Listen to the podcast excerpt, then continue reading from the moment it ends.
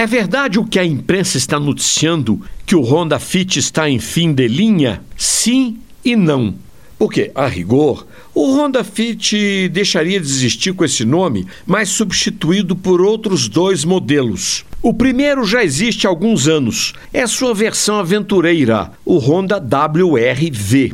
O outro modelo é o City, que antes só havia na versão sedã, mas será agora lançado também como hatch, que é um perfeito substituto do Honda Fit. Essa reorganização dos modelos da Honda no Brasil já era mais ou menos previsível quando a fábrica lançou no Japão uma nova geração do Fit muito mais sofisticada, inclusive com propulsão híbrida.